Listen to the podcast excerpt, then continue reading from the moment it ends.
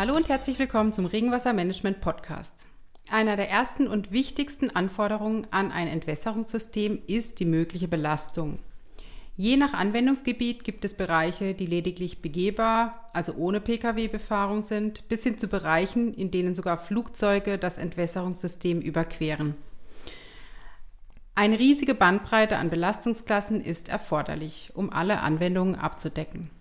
Bei der Art der Belastung unterscheidet man zwischen statischen und dynamischen Kräften, die auf das System einwirken. Beides sind für die Auswahl des richtigen Produktes extrem wichtig. Heute spreche ich mit unserem Leiter der Entwicklung über den Unterschied dieser beiden Kräfte und warum speziell die dynamischen Belastungen vor allen Dingen im Schwerlastbereich äußerst wichtig sind.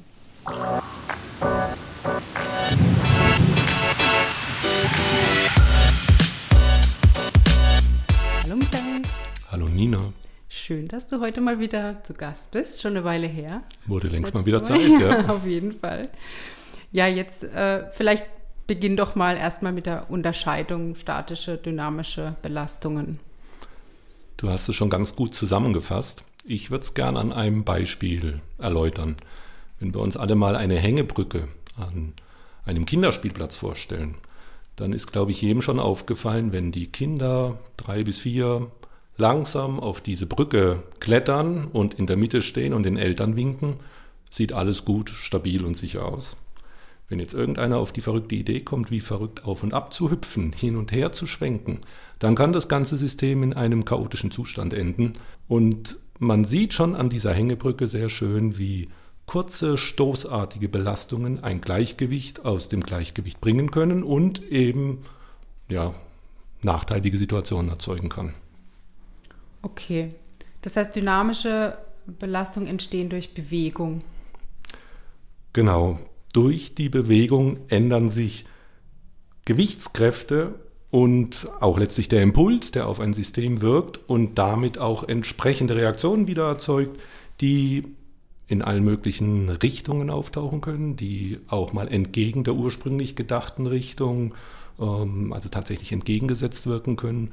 Und das sind alles Themen, die man in einer Konstruktion, bei einer Aufhängung, Verriegelung, Befestigung berücksichtigen muss, um eben genau diese kritischen Fehlerzustände auch langfristig und mit entsprechender Sicherheit ausschließen zu können oder überstehen zu können. Mhm. Man kann die Situation ja meist nicht verhindern, mhm. man sollte aber dafür sorgen, dass es nicht sofort im Chaos in einem Problem endet. Und wo kommen jetzt dynamische Belastungen hauptsächlich vor?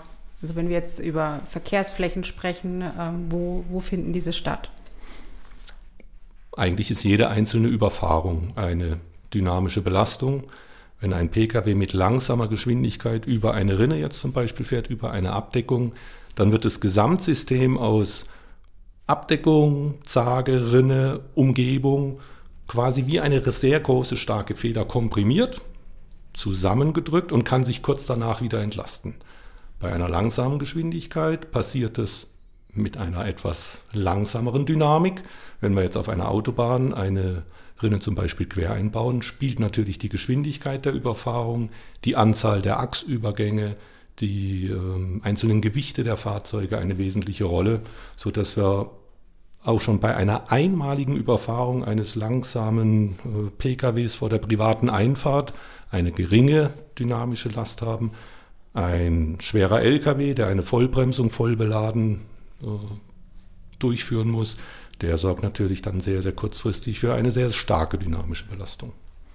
Okay, das heißt eigentlich überall da, wo viel Verkehr herrscht, schwere Fahrzeuge äh, verkehren.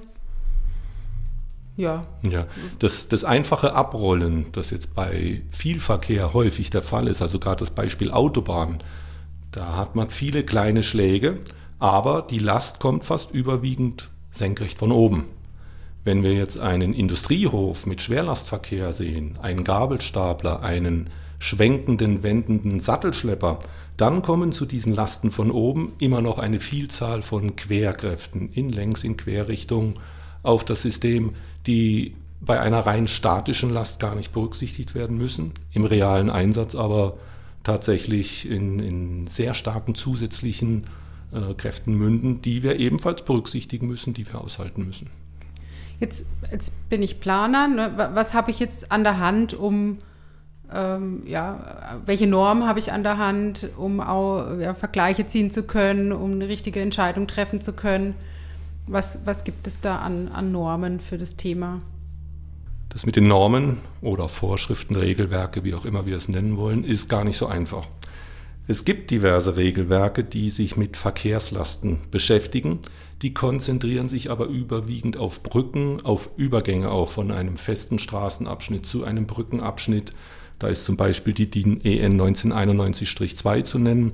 Da kriegt man schon mal ein Gefühl dafür, was auf unseren Autobahnen hier alles berücksichtigt werden muss, wenn man eine entsprechend stark frequentierte Brücke einbauen will. Wir haben uns in verschiedenen Ländern umgeschaut. Wir haben versucht, vergleichbare Normen und Regelwerke ähm, vielleicht auch aus einem anderen Land zu finden, an denen wir uns orientieren können, mussten leider feststellen, dass eine spezielle Norm, die sich mit dynamischen Lasten in Verbindung mit Entwässerungssystemen, mit Rinnen äh, befasst, nach nicht existent ist. Ähm, Wohingegen für statische schon. Ne? Ganz genau. Ähm, diese Belastungsklassen, die du zu Beginn genannt hast, die sind in unserer Norm in der EN 1433 explizit genannt. Das sind Stempelgrößen definiert, das sind Lasten definiert. Diese Lasten werden aber relativ langsam, ohne Dynamik aufgebracht mhm. und entsprechen deshalb eher diesen statischen Belastungen. Zu dynamischen Lasten, was gerade diese besprochenen Bremskräfte, Querkräfte äh, angeht, gibt es keinerlei Angaben.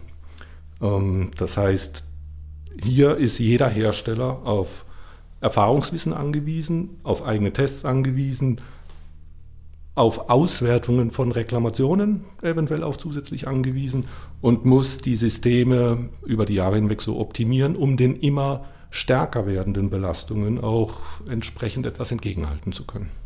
Umso schwieriger halt für den Entscheider, ne, der sich für ein System entscheiden muss, ähm, hier richtige Vergleiche ziehen zu können. Ich denke auch in so kritischen Fällen macht es absolut Sinn, dass der Planer sich mit unseren Spezialisten austauscht und die Position der Rinne, die Auswahl der Rinne, die Geometrie, die Größe, Nennweite, ähm, Bauart abstimmt. Mit unserem Wissen können wir hier höchstwahrscheinlich sehr, sehr schnell ein passendes System empfehlen. Das ist oft besser, als mit einem falschen System zunächst mal negative Erfahrungen zu sammeln. Und du hast jetzt schon von Tests gesprochen eigenen Tests, ähm, allgemeine Tests.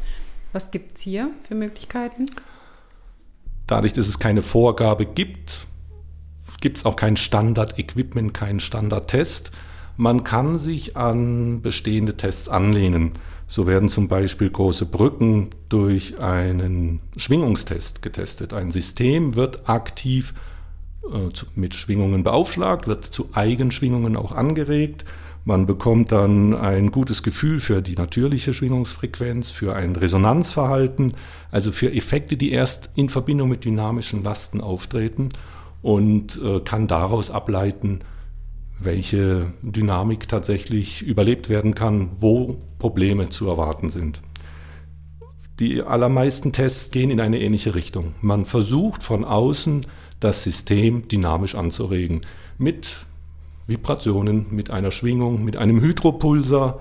Äh, man kann diese Anregung natürlich auch näher an den Straßenverkehr ranbringen. Also es gibt Tests, da fahren in einer Art Karussell schwere äh, Rollwegen mehrere mhm. hunderttausend Mal über eingebaute Rinne, über definierte Belege und versuchen so auch das äh, Verhalten im Straßenverkehr, die Anzahl der Achsübergänge etwas zu bewerten.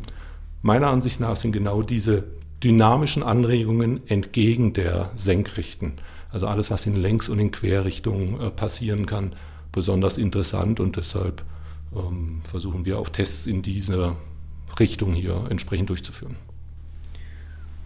Okay, jetzt äh, kommen wir sind schon fast am Ende. Deshalb kommen wir auch noch zu ähm, möglichen Lösungen. Also wie kann man besonders dynamischen Belastungen standhalten? Jeder kennt es vom Auto. Wenn man mit hoher Geschwindigkeit über unebene Straßen unterwegs ist, ist man dankbar für eine Art Stoßdämpfer. Man bekommt die Schläge der Umgebung nicht zu 100 Prozent ab. der Sitz, das Fahrwerk, das gesamte Fahrzeug versucht, Schläge zu dämpfen, um damit diese extremen Spannungs- oder Kraftspitzen, soweit es geht, zu verhindern.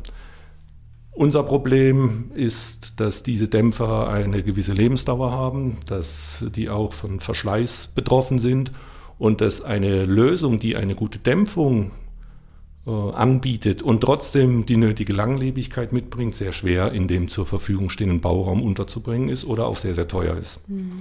Also Gummi, man spricht ja dann von einem gummiartigen Material oder von einem. Teilweise werden gummiartige Dämpfer dazwischen gelegt, gummiartige Auflageflächen. Ähm, hier kommt es auf eine gute Abstimmung und Auslegung an, damit das Gummi nicht durch die enormen Lasten, die bei uns immer wieder auftreten, zermahlen wird, zerrieben wird mhm. und deshalb sehr häufig äh, getauscht werden muss. Man kann natürlich auch durch die Anpassung der Materialqualität die Grenzen verschieben. Besonders stabiler Beton, besonders hochwertiger Asphalt, ähm, Gusszagen in Verbindung mit Schwerlast, besonders massive Abdeckungen.